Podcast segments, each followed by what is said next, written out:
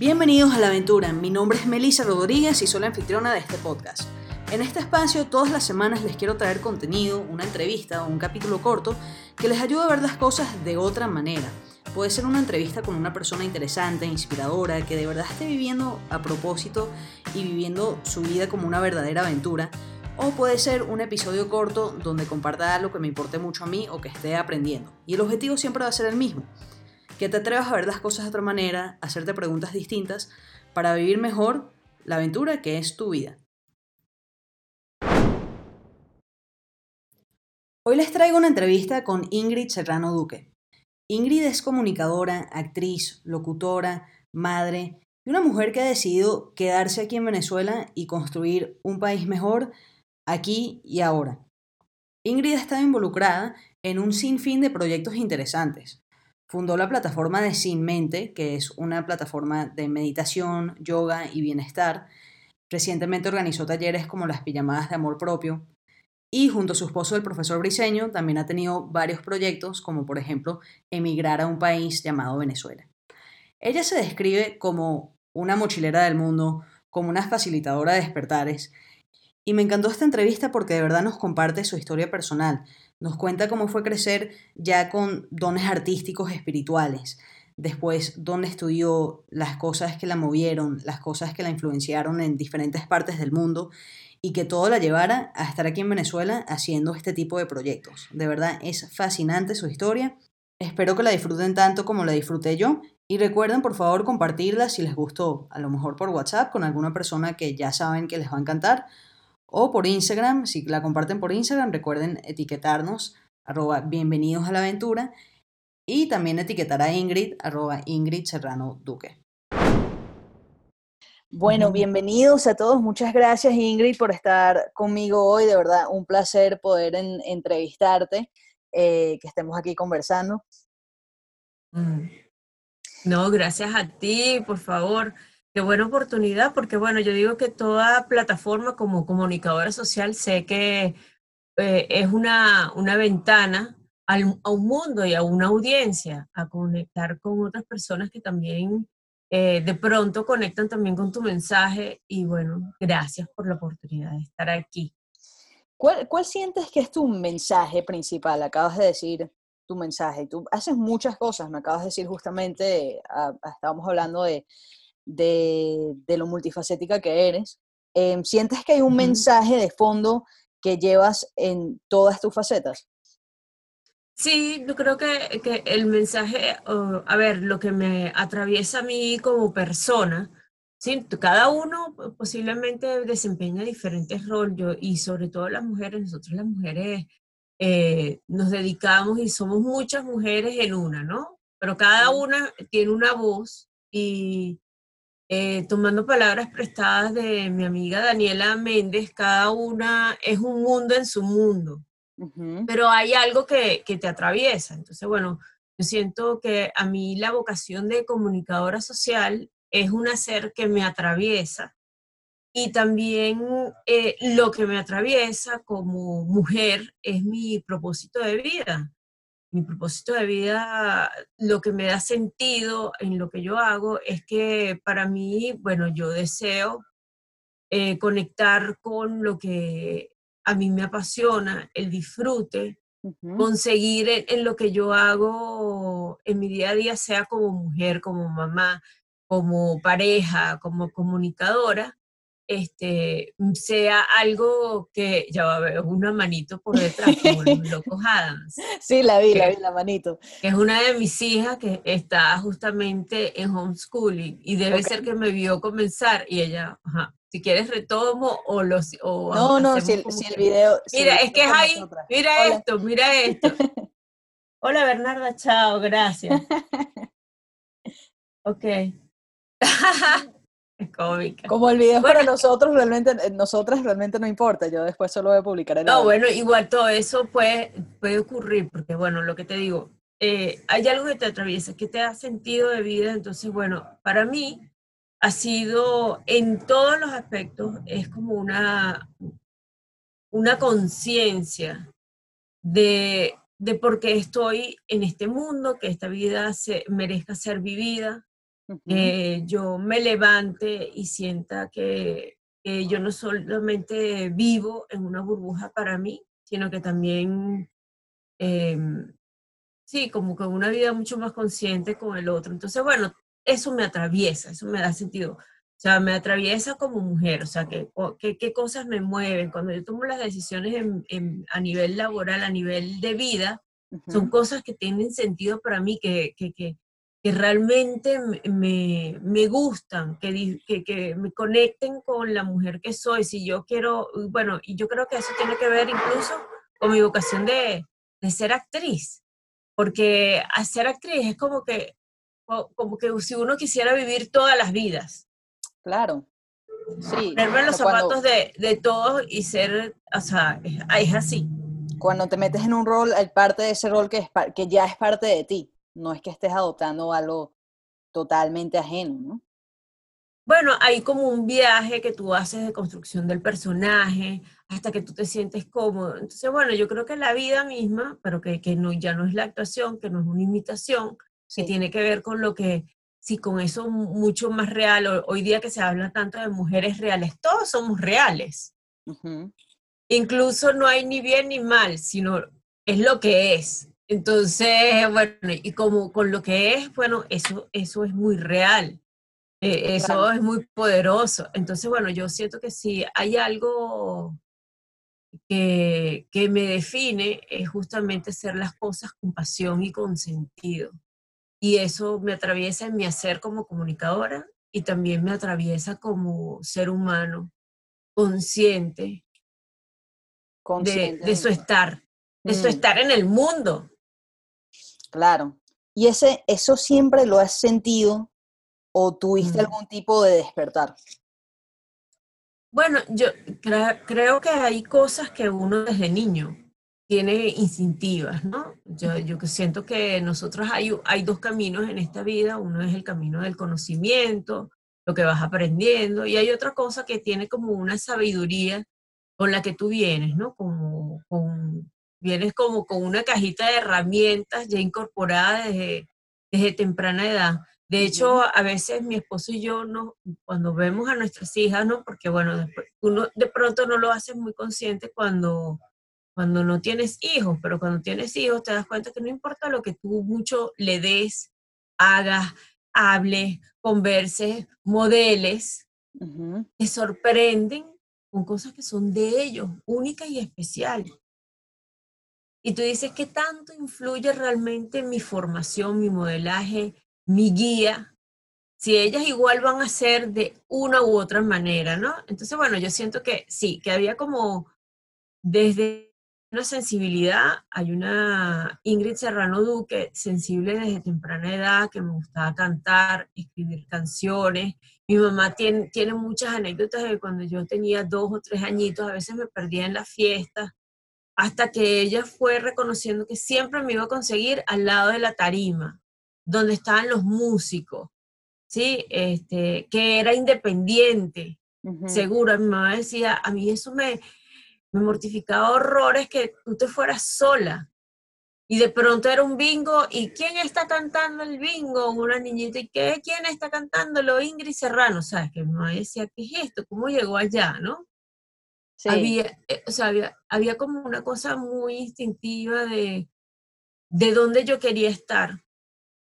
Eh, Algo muy natural. Incluso, claro, incluso eso de querer separar, eh, pararse en público y tener como una, e, eso, eso es una, eso es una forma de estar frente al mundo, ¿no? Entonces, bueno, mis primeras canciones, incluso siento cuando veo en estos días que me mandaron, yo voy a mover esto, me mandaron unas canciones mis, mis compañeras de, de la coral del colegio, de, de, del colegio Santa Rosa de Lima.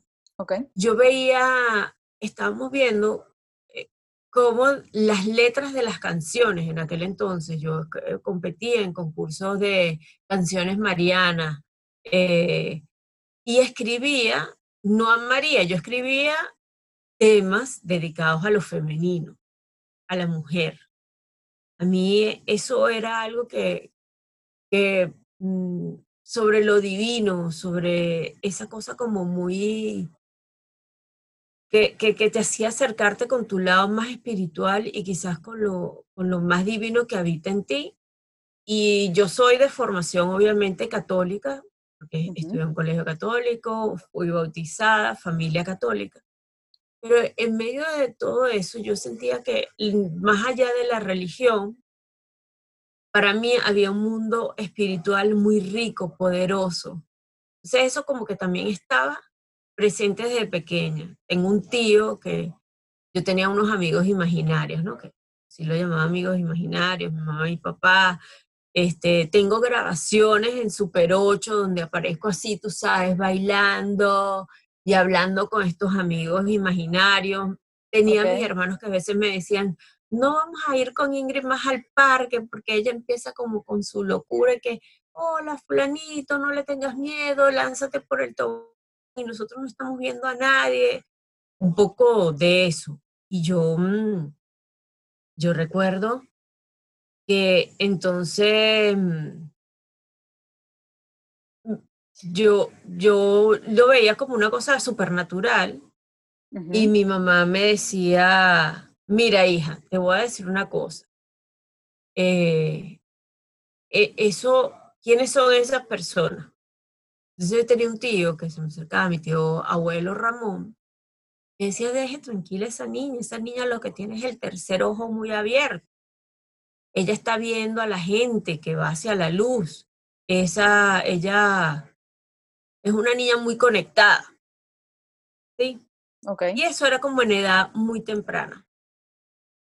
Luego cambió, porque en ese camino, como les digo, de sabiduría, es muy intuitiva, también está todo ese camino de, que yo llamo de conocimiento. Entonces, ese camino del conocimiento era, bueno, qué cosas vamos aprendiendo, ¿no? Claro. Eh, qué cosas está bien, qué cosas están mal. Me acuerdo que yo estudiaba en colegio público hasta ese momento que te digo que miraba y hacía cosas a, mi alrededor. Pero luego eh, se convirtió en una cosa de, de dame un segundo, yo, yo no sé, tú me escuchas bien, ¿verdad? Yo te escucho perfecto. Ok. Es que yo no sé si esto está encendido o no. Yo creo que sí, porque cuando te alejaste un momentico, eh, no lo escuché tan bien. O sea, cuando estabas, cuando te metiste cuando me acá. Exacto, ahí estabas bien. Ah, ok, chévere. Es que yo no sé, todo esto lo dejamos seteado y yo dije, sí, ya voy a entrar. Entonces, bueno, como yo no me escucho, si no te escucho a ti, entonces dije, bueno. No, no, sí, te escucho eh, bien. Bueno, ok, chévere. Em, bueno, lo que te quería decir es que, bueno, en ese camino de colegio público y que yo veía cosas, mi mamá dijo, ay, no, mire, mi mamá es gocha, ¿no? No puedo hablar de mi mamá sin ponerme ya zen. No, no, no, mire, Ingrid, Ingrid, la tenemos que meter en colegio de monja, para que, tú sabes, me encaminara, como para que, entonces, porque bueno, daba mucho miedo, daba mucho miedo Ese espíritu de libre. ver que tenías como y bueno, y de alguna manera, manera como, como, yo sentía que uno viene con un don, un don, eh, un don de Dios, pero es un don. Es un don de, de conectarte, de, de, de, transitar mucho más rápido y mucho más consciente desde edad temprana hacia ese mundo, como te digo yo, más espiritual. Que, que, te llama, simplemente te llama la atención, así como hay quien le llama la atención, no sé, ver el cielo y suena, sueña con ser astrónomo, o a alguien le llama la atención las matemáticas o ser ingeniero, ser doctor. Claro, claro, como uno ve niños construyendo casas ahí con legos y, y dices que, bueno, que tienen eh, madera para ciertas cosas, igual, bueno, se, se, veía en ti esa capacidad para, para conectar y que ya tenías eso desarrollado. Lo que me decías antes, que, que ya viene a ser uno, ¿no? Sí, entonces pero bueno, ocurrió que, bueno, en ese camino del conocimiento como que desaparecieron los amigos imaginarios, mm. eh, con otras cosas, y luego el arte tuvo una presencia importante. Mis profesoras de música, comencé a tocar el instrumento, o sea, toqué, eh, toca, hasta el día de hoy, eh, toco guitarra, o sea, como que el mundo del arte, la música era importante. Yo recuerdo a mi mamá que siempre me decía, hay que prepararse mucho, mucho, prepárese mucho para que hable como la mejor, este, si va a ser un speech y cante como lo mejor, y me acuerdo que todo lo que nos decían, y bueno, la verdad que sí, ahí fui como muy líder en mi colegio, eh, no solamente en los cantos marianos, sino que también era deportista, velocista, de, atleta en, eh, en, atletismo, me gustaba muchísimo. Y también en la parte de como líder eh, estudiantil. Entonces, bueno, también había como algo en mí que yo quería como, como que tenía como de liderazgo, que quizás en algún momento, de hecho, cuando iba a entrar a la universidad, mi, mi, eh, hacían una cosa que era como eh, guía vocacional, algo así, que tú hacías como una cantidad de test vocacionales, a ver cuál era tu inclinación. Y bueno, claro, como la, la, guía de mi colegio me veía como eh, presidenta del centro de estudiantes, la primera vez que ganó humanidades, porque yo estudié humanidades, o sea, además yo era como clarísima, me gustaban hacerme grandes preguntas, entonces me encantaba la filosofía, sociología, pero te estoy hablando de cuarto año de, de, de bachillerato. Entonces me encantaba mi profesora de filosofía. Entonces yo recuerdo que ella me dijo, cuando me dio mis resultados, me dijo, oye, estudia ciencias políticas, porque la verdad que tienes como un liderazgo natural para guiar a personas, para, para creer profundamente en lo que tú piensas. Y, y, yo la verdad que lo, en ese momento era, se estudiaba en la Universidad Central de Venezuela, pero al final yo estudié, decidí estudiar filosofía en la Universidad Católica Andrés Bello. Okay. Cosa que con el tiempo cambió en mi hacer. Me fui a los Estados Unidos, mi papá tuvo un trabajo de misión diplomática en los Estados Unidos y en la universidad donde yo estaba, que era The American University, había en cada punto de eso, que queda en Washington DC, en cada punto de la universidad había el templo protestante, la iglesia católica, la sinagoga y también una mezquita. Sí, era como cuatro puntos, cuatro ejes en, el campo. Ok. Que a mí me llamaba muchísimo la atención porque yo decía, este, yo entré primero a, hacer como la nivelación de inglés, este, nivelación de filosofía, y ella se daba filosofía y teología al mismo tiempo. Ok. Entonces, bueno, yo entré como una clase y yo dije, bueno, realmente, ¿por qué estoy estudiando filosofía? ¿Qué es lo que me ha sentido yo? ¿A qué me voy a dedicar cuando sea eh, profesional? Y yo decía, yo quiero investigar temas que tengan que ver con el género. Eh, a mí me gustaba el tema de cuál era la presencia de la mujer en, esos temas de, hacernos grandes preguntas porque bueno, para ese momento, cuando yo estaba estudiando, todavía las mujeres dentro del área de la filosofía tenían espacio nada más como maestras dentro de los colegios. No habían filósofas, sino referentes en, bueno, posiblemente si miramos hacia atrás, Hannah Arendt, ¿sabes? Como mujeres, pero en Europa. En Europa. Y quizás en Latinoamérica teníamos a teníamos a otras mujeres, pero yo decía, yo quiero que en Venezuela haya mujeres que sean también dentro del área de la filosofía, y todavía hay, había mucha cosa que transitar eh, a nivel de, de, yo creo que, bueno, de condicionamientos, de, de juicios. Eh, y me acuerdo que yo le escribí en aquel entonces a Máximo Deciato y a Corina Lloris, que Corina Lloris era la directora de la Escuela de Filosofía en la Católica, y le dije, bueno, yo no sé, yo no, yo, ¿cómo me ves tú? Le dije, ¿cómo me ves tú? Yo, yo quiero estudiar filosofía porque quiero estar en un centro de investigación. La mujer venezolana tiene espacio para entrar dentro de un centro de investigación filosófica. Y ella me dijo en ese momento, mira Ingrid, yo doy lógica aristotélica, doy filosofía latinoamericana, pero más allá de nuestros centros de estudio, la mujer venezolana, bueno, tendrías que buscar migrar a otros lugares, ¿no? Pero aquí... Abrir otros caminos. En Venezuela posiblemente no. Y me acuerdo que Máximo decía, tú me dijo, tú tienes un hándicap muy grande. Y yo decía, ¿cuál? Estoy hablando de un tipo que yo admiraba muchísimo. Además, uno de los más coherentes, con estructura de pensamiento. Y él me dijo, eres mujer y además eres bonita. A mí eso eh, me devastó. Sí, es que es muy fuerte. Es muy fuerte que te digan eso. Él me dijo, vas a tener que ir con todo. Y yo tenía una amiga, genio, genio, compañera de clase, que es Isabel Iribarren. O sea, nosotros estudiábamos lógica aristotélica.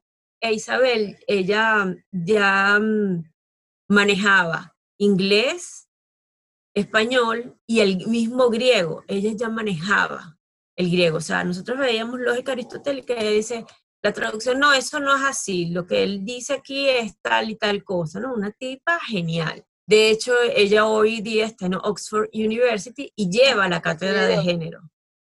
Ah, bueno, lleva la cátedra de género en filosofía, en la escuela de filosofía, y eh, ella, mm, bueno, a mí me parecía ya simplemente una mujer fuera de... Y yo dije, bueno, si alguna de nosotras llega a, estar donde yo quiero estar, posiblemente sea Isabel. Hmm. Posiblemente va a ser Isabel dentro de las mujeres. Entonces eso me, me, me, puso en un lugar a, a preguntarme quién era yo, qué es lo que yo quería dejar, qué es lo que yo quería proponer. En mitad de todo eso, The American University era una de las, de las universidades con mayor, mm, este, su, su foco era en comunicación, ¿sí? comunicaciones. Entonces de pronto hubo un foro, me acuerdo que vino, este, vino, Steven Spielberg, vinieron grandes directores de cine, y yo comencé una cátedra que se llamaba Communications One y otra cosa que se llamaba Speech. Okay. La clase de speech era como de oratoria con una profesora de teatro y yo fue la primera vez que yo me planté en un teatro. Y me acuerdo que había como unos, uno, uno, ella tenía como, como unos percheros, suponte. Entonces tú entrabas a la clase y decía, agarra algo del perchero. Entonces tú tenías que hacer tu speech, eh, lo que fuese de lo que fueses a hablar, o algunos de esas props que ella tenía allí, como algunas de esas utilerías, como entrar en personaje como entrar en personaje, a mí aquella cosa me fascinó. No. Y tenías que improvisar en ese momento con lo... Ya va, que el Meet tiene un error de el de Bernardo. Tranquila. Homeschooling. La diversión. Estoy de vuelta. Estás de vuelta. Estoy aprovechando para... Es que José le está haciendo a ella, tú sabes que tenemos el reloj biológico en este momento, todos alterados. Y, y nosotros somos noctámbulos. Ok. Entonces nuestras chamas se levantan, yo la levanté una hora antes de que nosotros no, pero ella finalmente como que entró en la cosa justamente cuando yo bajé. Y José le está haciendo arepitas, no sé qué. Ay, pero imagina, y además le digo, coño, ponle dile a tu papá, tu papá sabe. Pero la vaina es que es mamá. Creo que, la, reacción, género. La, reacción, la primera reacción de muchos es mamá, mamá. Bueno, sí, chévere. Mira, ajá, bueno, te estaba contando, bueno, eh, quedé como en la profesora, ¿no? Y en la, en la cosa esta, bueno, a mí me encantó esa clase de, de speech, de mi profesora de la Universidad de American University, fue como, bueno, como un encantamiento. Y de pronto averigüé en comunicaciones, en esa que es comunicaciones 1, estábamos varios eh, estudiantes internacionales, ¿sí? Era como English One o Communications 1 para quien nos está escuchando en cualquier universidad americana, son como lo básico que usted necesita saber para sobrevivir en la universidad porque cómo, se escribe un, cómo se escribe un ensayo, punto, coma, lo que sea. Si es comunicaciones uno, bueno, lo básico para saber cómo funciona una cámara, prende aquí, no sé qué. Y nosotros creamos, me acuerdo que un canal, un canal para alumnos internacionales. Entonces nos unimos el club de, de la, de el, el, Latin Club con el, el, club de los suecos. Me acuerdo que era como... Combinación interesante. Del escandinavos. Entonces, bueno, e, empezamos como a hacer cosas y aquella, bueno, eso también me atrapó.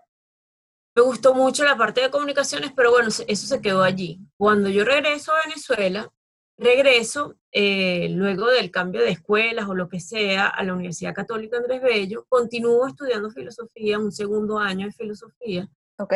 Eh, Pero bueno, ya yo había escuchado las voces de tanto de Máximo de Ciato como de Corina Llori y yo decidí cambiarme de carrera porque ya yo había explorado que, bueno, que quizás comunicación social era el espacio donde todo lo que yo hacía, lo que yo escribía, ah, bueno, porque en, la universidad seguí estudiando guitarra, o sea, había como una cosa de arte que a mí me llamaba muchísimo, pero como que yo no le bajaba volumen, yo le bajaba volumen a ese llamado. Entonces, bueno. ¿Por iniciativa propia o porque sentías que no, no se podía? ¿Sentías que tenías que hacer otras cosas por, por presiones externas? Bueno, yo creo que el mundo del conocimiento me, me, me llamaba muchísimo la atención y como que hacer arte, este, que hoy día si hubiese vuelto a nacer, escogería haberme ido a la, a la, Escuela de Arte en la Universidad Central de Venezuela. Pero en aquel entonces, cuando yo estaba estudiando en la Universidad Central de Venezuela, estaba en un momento muy convulso, bombas lacrimógenas todos los días. Mm. Eh, yo, eh, bueno, la, yo vivía del otro lado de la ciudad, a la Universidad Central de Venezuela, entonces yo decía, llegar, hacer todo el esfuerzo, ¿cuándo me va a graduar? Y además que uno piensa que siempre eso como en la inmediatez, ¿no? Sí, especialmente. Yo lo pensaba, yo lo, en esa edad yo quería, no sé, ya, comerme el mundo. Entonces, pensar una, una carrera que se iba a dilatar tanto tiempo, pero fíjate que yo no lo tuve tan fácil, o sea, estudié una carrera, después me cambié a otra carrera. La segunda carrera, entonces sí, entré a comunicación social, dejé eh, los estudios de filosofía hasta segundo año, aunque hasta el día de hoy sigo eh, estudiando autores, sigue siendo como mi, bueno, visito y revisito ciertos eh, autores de, filosofía y hago basamentos también que me gustan teóricos para mis prácticas espirituales.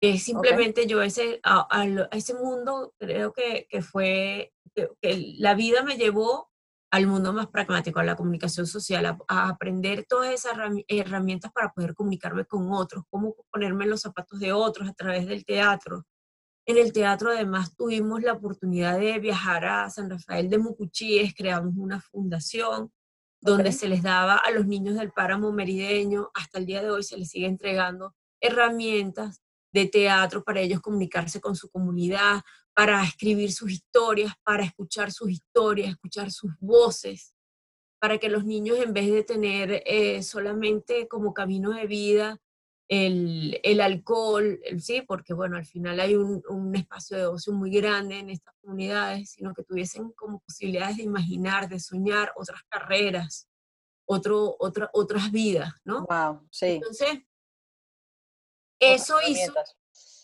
sí, eso hizo que yo, bueno, entrara como en, en, en, en otro lugar donde eh, definitivamente encontré en mi pasión, porque era mi pasión el teatro, eh, también sentido y propósito de vida, porque no era solamente hacer teatro para mí desde el ego, desde, bueno, de hecho creo que eh, por, eso nunca desde mis juicios hice televisión eh, a edad temprana, porque para mí era como que, bueno, la televisión es de la gente que, que vive del ego, de que aquí estoy yo y mírenme y tal. Entonces, para mí el teatro era la experiencia directa con las personas, era un lugar para mí más honesto. Ok. Según mi juicio, porque por el otro lado también es exactamente igual, lo que cambia es la plataforma. Pero lo que te digo es que en ese momento ese era mi juicio, porque si no, digamos hoy día, hoy día incluso a través de un cuadrito, de una pantallita, podemos llegar a otros también con el mismo poder que si estuviésemos sentados al lado, agarrados de la mano, viviendo. O sea, nosotros somos capaces de vibrar de un lado de la pantalla y hacer vibrar al otro que está en el otro lado de la pantalla. En medio de eso de, claro, ¿qué ocurrió en mi vida? Bueno, me fui a estudiar a Melbourne y por eso sigo con el camino del conocimiento. Me fui a vivir a Australia. Yo me casé eh, una primera vez con mi compañero y mi pareja en ese momento me fui a, a, estudiar a la Universidad de Melbourne. Okay. Eh, estudié arte y comunicación, ya lo tenía como más claro qué es lo que quería hacer. Sí venía de haber trabajado en, en Cine Archivo Bolívar Films, en Cinesa, con Carlos Oteiza, hice mi tesis de grado sobre cine documental venezolano, me interesaba saber de el cine, las variables que definían el cine documental antropológico. Me gustaba saber sobre los, o sea, la vida del ser humano en medio de esas historias que contamos a nivel documental. Entonces me fui a, estudiar cine etnográfico también en Melbourne, en la Universidad de Melbourne, ese, ese, posgrado. Tenía memoria y cultura, una, otra, otro módulo, cine etnográfico, eh, manejo de crisis en las relaciones públicas y periodismo. Ok. ¿no? Como, como ser buen periodismo, ético, actualizado. Entonces, bueno, fue como muy interesante tener allí esa visión y vivir en, en Australia, pues me conectó también con eh, un profesor del Actor Studio, de seguir actuando en otro idioma, con otros compañeros. Fui productor entonces allí de varios eh, eh, sí, dos, cuatro cortos eh, que, eh, que, dirigió Marcel Raskin, quien era mi pareja en aquel entonces, que es el director de la película Hermano, venezolana. Y bueno, de alguna manera, mm, y con Rowan Jones, que, que fue el, el co-guionista de eso, fue mi compañero también de actuación. Entonces, bueno, fue una época muy hermosa y que me regresó a mi país después de dos años bueno, me llamó mi país otra vez, eh, porque yo sentía que eso que habíamos aprendido, yo lo quería enseñar a otros aquí en Venezuela. Y eso es lo quería... que haciendo, bueno, de múltiples maneras. Y es que, es que a mí me impresiona la cantidad de proyectos que, que tú tienes o que eh, pareces tener a la vez. No sé si es que son proyectos que haces eh, por etapas, pero sé que, que, mm, que sí, que, que, enseñas en muchos medios, que tienes muchos talleres distintos, que em, obras distintas, como que se nota que haces muchas cosas a la vez eh, y sí se ve como que ese, ese mensaje de fondo del cual me hablas, esa... Em, sí, se le, se le, nota la pasión que, que, tú tienes por las cosas que haces y, eso, eso me encanta, o sea, una de las razones por, por las cuales te quería entrevistar. Eh, y como me dijiste, o sea, me, eh, soy consciente de que tienes una reunión en 15 minutos y de verdad quiero tocar este tema. Pero tenemos tiempo, tenemos 15 minutos. Tenemos 15 minutos. Me gustaría em, que me contaras un poquito sobre lo que me hablaste antes de que empezáramos a grabar, em, que es que me dijiste que, que a ti te, te, sigue, te sigue llamando Venezuela, o sea, te, te, te llama estar aquí, te llama compartir el, los dones que tú tienes aquí. Em, y es un caos, o sea, eh, estar aquí es, es, un, es, un, caos, lo tengo que decir así abiertamente. Yo tenía mucho, tiempo, mucho tiempo sin estar en Venezuela. es em, una buena manera de nombrarlo. Sí, y estoy aquí, em, vine, vine por tres semanas y ya van tres meses por, por el tema de la, de la cuarentena y, y quién sabe cuántos meses más serán. Eh, pero sí, o sea, eh, el, el, caos, el día a día, que uno desde afuera lo entiende de una forma intelectual, que sí, hay cosas que uno tiene que estar pendiente, aquí vivirlas, eh, te das cuenta cómo todos esos detalles afectan todo lo que tú haces, todos esos detalles que son propios de, de estar en Venezuela. Eh, ¿cómo, ¿Cómo manejas tú ese, ese caos? Bueno, yo creo que en esto que te estaba contando, Maestra Vida se ha encargado de darme como las herramientas para ello. Justamente cuando yo regresé de Australia, eh, transité, tú me decías, ¿qué cosas fueron despertares para ti? Bueno, me tocó vivir el quiebre de una relación, la separación, el divorcio, el ver qué recursos sí tenía, qué cosas no estaban a mi alcance, qué cosas podía solucionar, qué cosas no. Simplemente las tenía que vivir. Eh, transitar el mundo emocional que requiere cualquier mm, eh, duelo, ¿sí? abrazar primero, quererse aturdir, vivir eh, la tristeza, la rabia. Y luego que pasas todo eso, te das cuenta que vuelves a conectar con la ilusión, con lo que tú realmente quieres hacer. Yo tenía el trabajo de la vida en aquel entonces, yo traje un proyecto que se llamaba Mochilero, fue el primer casi que reality TV de Venezuela. Viajamos por Venezuela, porque si hay algo que, me, que me, también me atraviesa es el amor por mi país. El amor que tiene que ver más allá del viaje que hacemos, de, que, de estos paisajes maravillosos y físicos que en este momento casi que nadie lo tiene, pues está cada uno en sus dos metros cuadrados, a menos que tú vivas frente a la Gran Sabana, al menos que tú vivas frente al mar, a menos que tú vivas en San Rafael de Mucuchíes y veas las grandes montañas. Pero la mitad de las veces todo ese paisaje no lo estamos viendo, pero vive en ti si tú no estés. Yo recuerdo que lo primero que hice al llegar a, Caracas fue ver el Ávila y postrarme frente al Ávila y llorar y decir qué maravilla y cuánto extrañaba yo estar allí. Pero eso tiene que ver, creo que, con cómo es tu, tu cable y conexión a tu país. Entonces, bueno, a mí eso comenzó siendo como un tema que es recurrente, ¿no? Como si tú vives el duelo y cómo vives el, el afuera o cómo, y qué recursos tienes en el adentro cuando viví ese momento de quiebre mío personal. Y cómo de pronto uno se diluye, se pierde en las parejas, en las relaciones, en el, en el sueño del otro, y cómo es regresar a mí a lo que realmente me mueve a mí, qué es lo que yo quiero hacer, quién soy yo, otra vez la pregunta, ¿quién soy? Que si usted se pone a ver todos los meditadores, desde Deepak Chopra hasta Osho, o a quien usted lea que trabaja el mundo espiritual, siempre te dice, te hace la misma pregunta. Y es una pregunta que viene desde los griegos. ¿Quién soy? O sea, Aristóteles, Platón, todos hicieron la pregunta. ¿Quién soy? Y cada uno le da una diferente respuesta a eso, ¿no? De qué estoy hecho, cómo estoy hecho, pero al final es quién carrizo soy, más allá de mi hacer. Y qué, cuál es mi propósito de vida. Entonces, siempre ha sido como que la vida, maestra vida, me va y me trae otra vez como bola a ese mismo punto. Entonces, bueno, mira, fíjate, la vida me, me presenta a vez rehacer una, eh, eh, una buscar un compañero de vida que entendiera cómo yo quería vivir.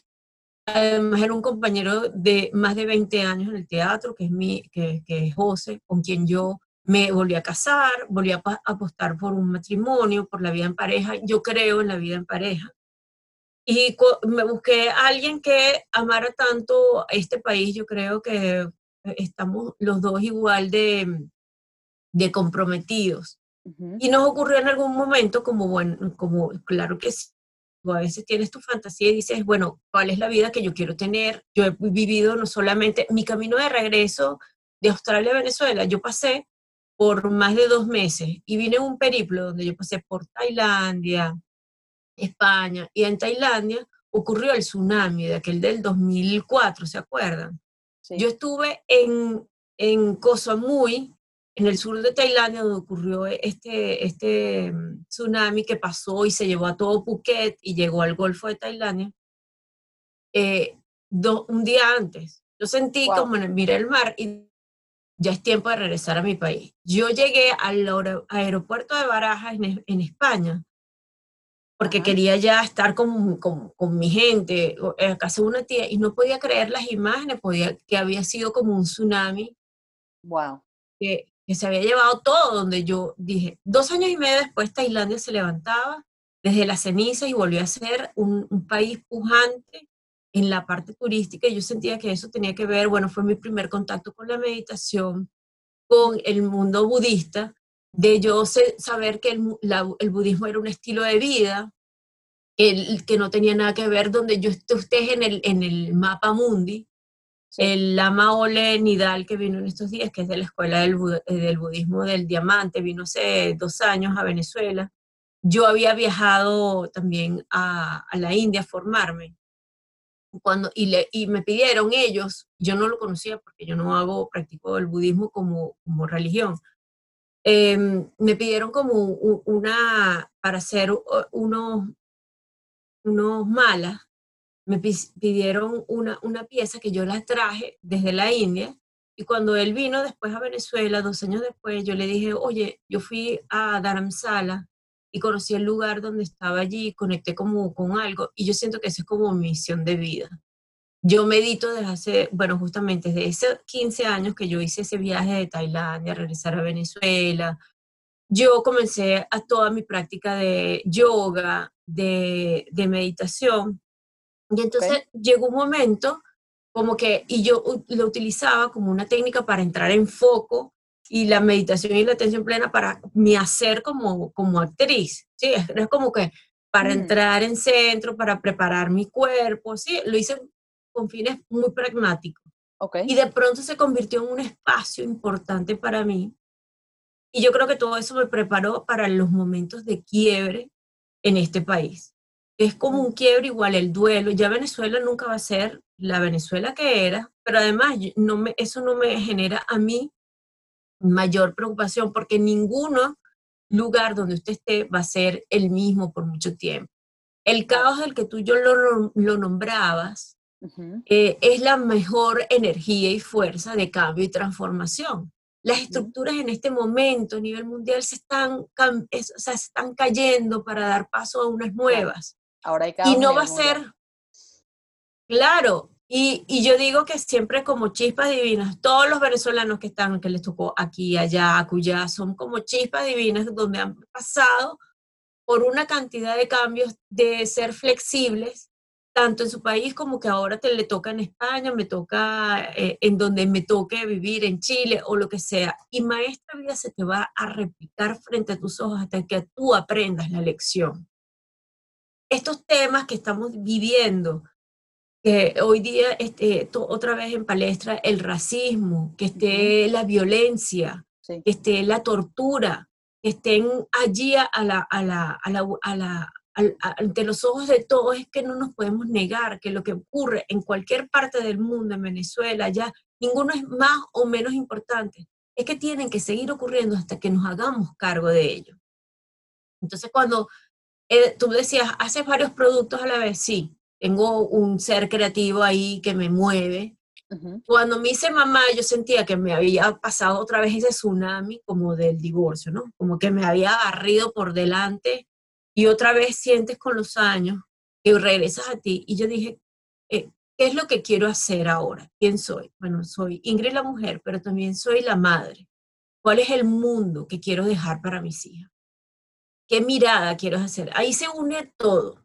Ahí se une la filósofa que quería trabajar por el género. Ahí se, se une la mujer que voy siendo en este momento y que se va transformando en cada momento. Entonces yo dije, yo quiero crear espacios donde nos eduquemos, seamos conscientes de cuál es nuestro propósito y nuestro hacer diario, qué es lo que vamos construyendo. Entonces yo cuando escribo emigrar a un país llamado Venezuela es porque si un día tuve la fantasía con mi marido de cuál es el lugar donde queremos estar con nuestras hijas.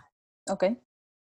Y cuando nos paseamos por todas las variables, que es, bueno, cuáles son los recursos que tienes, cuál es la, plataforma, la familia, lo que tú tienes en donde tú vayas a ir, bueno, la gran pregunta al final de ese cuestionario de, de pasearte, porque nosotros no queremos huir de, porque si usted huye de algo, la, la, la, realidad se te va a replicar otra vez a donde tú vayas. Es decir, usted es venezolano y yo de Venezuela porque me da tema, me, temor las medicinas, la salud, usted va a ir para España y va a tener un sistema que no lo va a proteger y se va a enfermar allá. Usted tiene miedo a la inseguridad, que me roben, no sé qué, usted se va para México o a España o a donde usted se vaya y a la semana lo van a robar, porque eso le, le va a ocurrir. Y no es porque yo, ah, no, es que yo sea profeta, no, te va a ocurrir eventualmente porque eso es algo que tienes que trabajar. Sí. Y te va a ocurrir para que tú aprendas cómo manejarlo. Entonces, el Lama Olen Nidal decía que Venezuela es una gran escuela. Es una escuela en este momento. Esto que la gente que dice, mis hijos que se fueron y yo no estoy en el hogar, es que en ningún país los hijos pasan más allá de los 18 años, 20 años dentro del hogar. Claro. Porque cada uno también tiene una vida, una familia.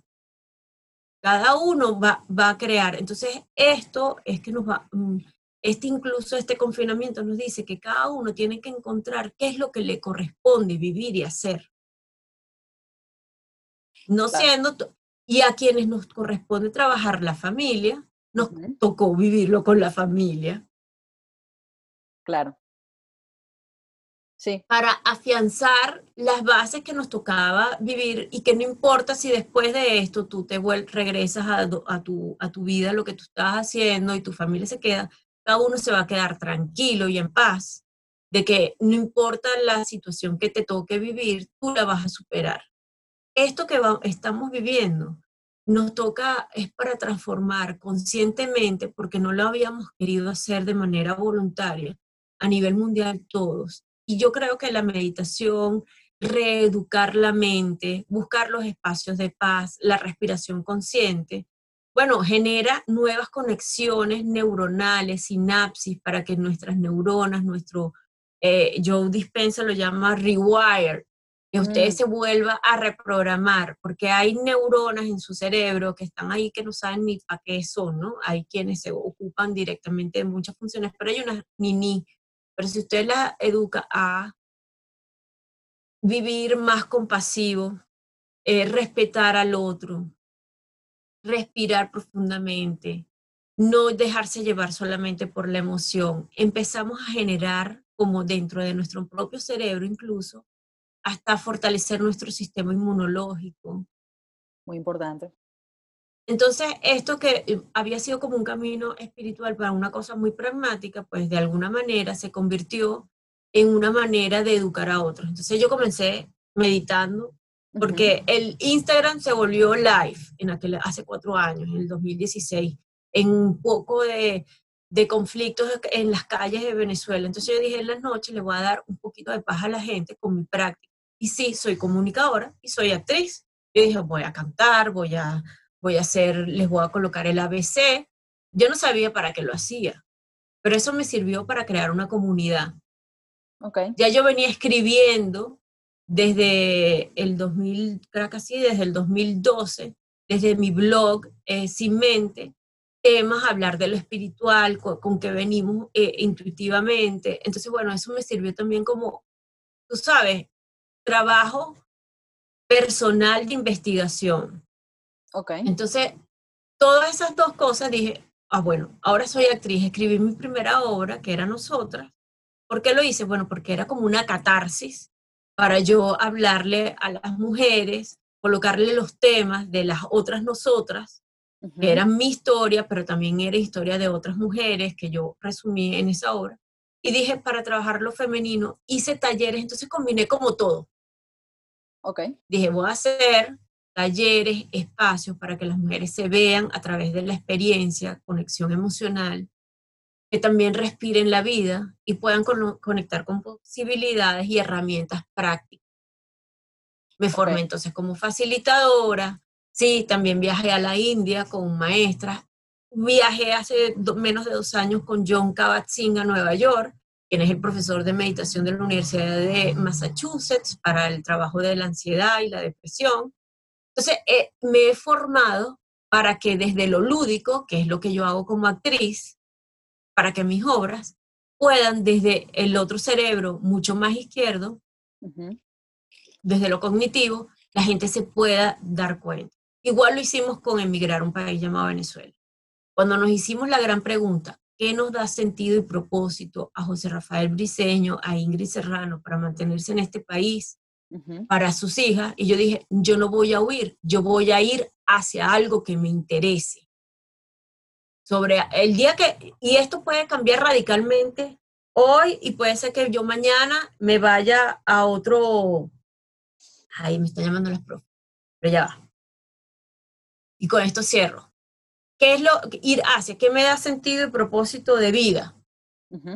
Bueno, a nosotros nos da sentido y propósito de vida todavía Venezuela. Y puede ser que termine la, la, pandemia y de pronto nosotros digamos, ay, no chicos, vale, ahora me gustaría montar una escuela de teatro y una escuela de género en Oxford University, agarramos nuestros macundales y nos fuimos. Pero yo iría porque voy hacia ese lugar, porque sigo teniendo unas raíces fuertes en mi país, en Venezuela, porque me, me vio nacer y me ha dado todo. Pero porque además a lo mejor conecta, pero a lo mejor no lo hago yo a lo mejor son mis hijas. pero es algo voluntario y consciente em, y, no, y no una decisión porque, porque te sientas forzada por circunstancias como, como hacen muchísimas personas.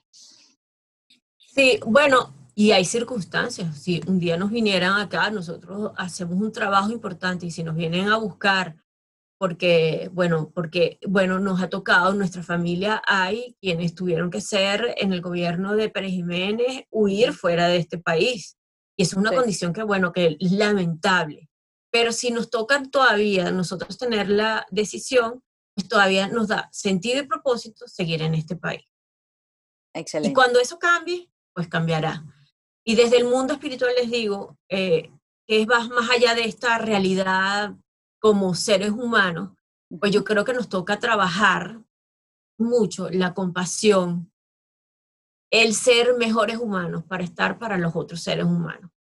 Ese es para mí ahorita mi, que no es mío, tiene que ver con Austin, es una mujer líder negra en una entrevista con Brené Brown, que es una socióloga, eh, que ha trabajado la vulnerabilidad y la alegría como la máxima, sí, claro.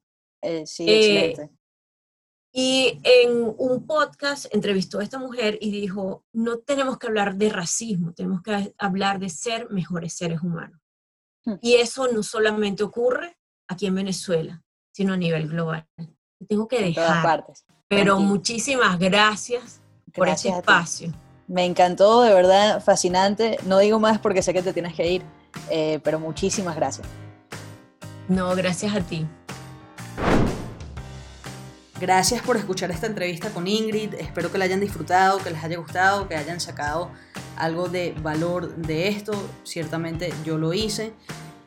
Antes de que se vayan, les quiero pedir que eh, nos sigan en la nueva página de Instagram del podcast, que es Bienvenidos a la Aventura, así como suena, todo pegado. Y también les pido que me den su feedback, que me manden un mensajito, sea a mi Instagram personal, melisa.r.j, o a mi mail, melisa.melisarj.com. A mí de verdad me encanta recibir mensajes em, de personas que me quieren decir exactamente qué piensan del podcast, sean mensajes positivos o constructivos, lo que sea, realmente todo es bueno y yo estoy aquí para aprender, mejorar y servirlos mejor.